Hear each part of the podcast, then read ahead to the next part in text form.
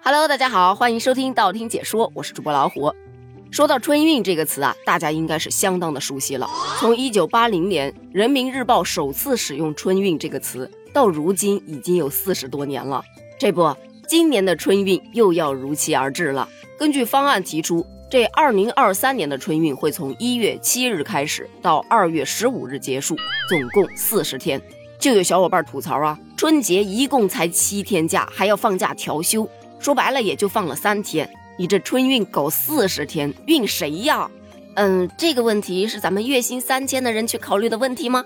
我只知道今年春运的政策还不错。首先，优化公众出行政策环境，不再对乘客查验核酸阴性证明和健康码了，也不再开展落地检，也不再实施乘客测温了，而且严禁在公路上非法设置各类的检查卡点，严禁随意拦截车辆，要加快恢复已经暂停的客运服务。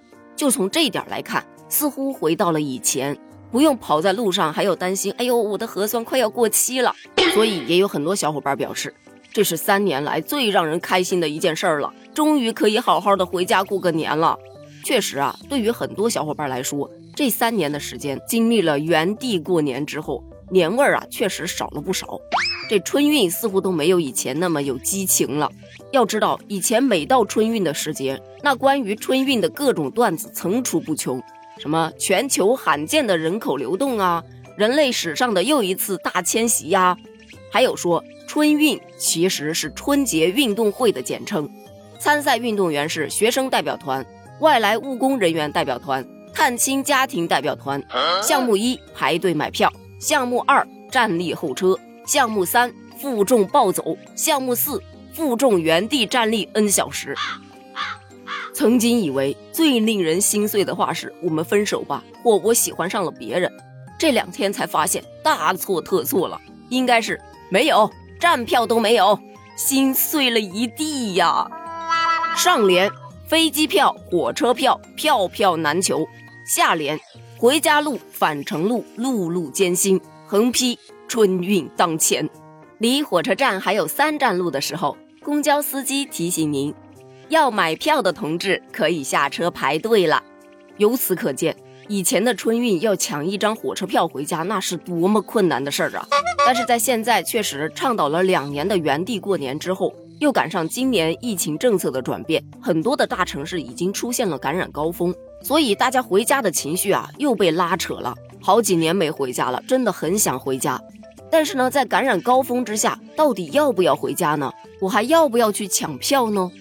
南北方的流行毒株不太一致，大面积流动会不会造成更多的重复感染呢？那老家的医疗条件又比较差，万一被重复感染了，这种情况要怎么办呢？对于大家的担忧，就有专家出来解释了。如果说城市和农村的医疗都没有受到挤压，一定程度的流动是问题不大的。但是在春运期间，还是要尽量的避免感染，尽量的减少人员流动。在旅途过程中，也始终要尽量的避免与老人和脆弱群体接触。其次，关于重复感染的问题，一般的情况下，你受到了一个毒株的感染，只要是奥密克戎，不管它是哪一种毒株，短时间内再受到另一个毒株感染的可能性是比较低的。当然也不排除个别情况是有的，但它只是个别情况，不是普遍现象。如果实在害怕感染，那还是减少流动为好。总结一下，专家说的意思就是尽量减少出行。可这是春节耶，多少人工作一年就盼着这一时间。所以，如果你决定要踏上返乡的行程，那么一定要做好防护，有条件的尽量错峰出行。如果距离比较近的，鼓励自驾。但如果说必须得买票的，那么现在其实查票也很方便，可以在网上提前获知检票的时间以及检票口，规划好行程，尽量减少在候车室这种人流量密集的区域长时间的停留。最主要的是一定要戴口罩，戴口罩，戴口罩。除了实名制验票的时候可能需要短时间的摘下口罩之外，其余的时间一定要把口罩戴好。尽量的减少跟陌生人之间的交流，大家保持一个安全距离，你放心，我也放心，而且还要注意个人卫生，注意手部的清洁和消毒。如果说发生了身体不适，一定要及时联系乘务人员。在乘车期间，尽量的不要喝水、饮食，因为这都需要你把口罩拿下来。但如果有需要，也要尽量的错开他人的时间，快速进食。如果有条件的话，回家之后所穿的衣物最好进行消毒。当然，也有很多小伙伴调侃：都阳了，还防护个啥呀？在家不出门都没办法不被传染，你何况坐火车了？这个话是这么说没错了，但咱也不能躺平了呀。该防护还是要防护一下，最起码心安一点嘛。好了，咱们今天的话题就聊到这儿了。那么今年你会选择回家过年吗？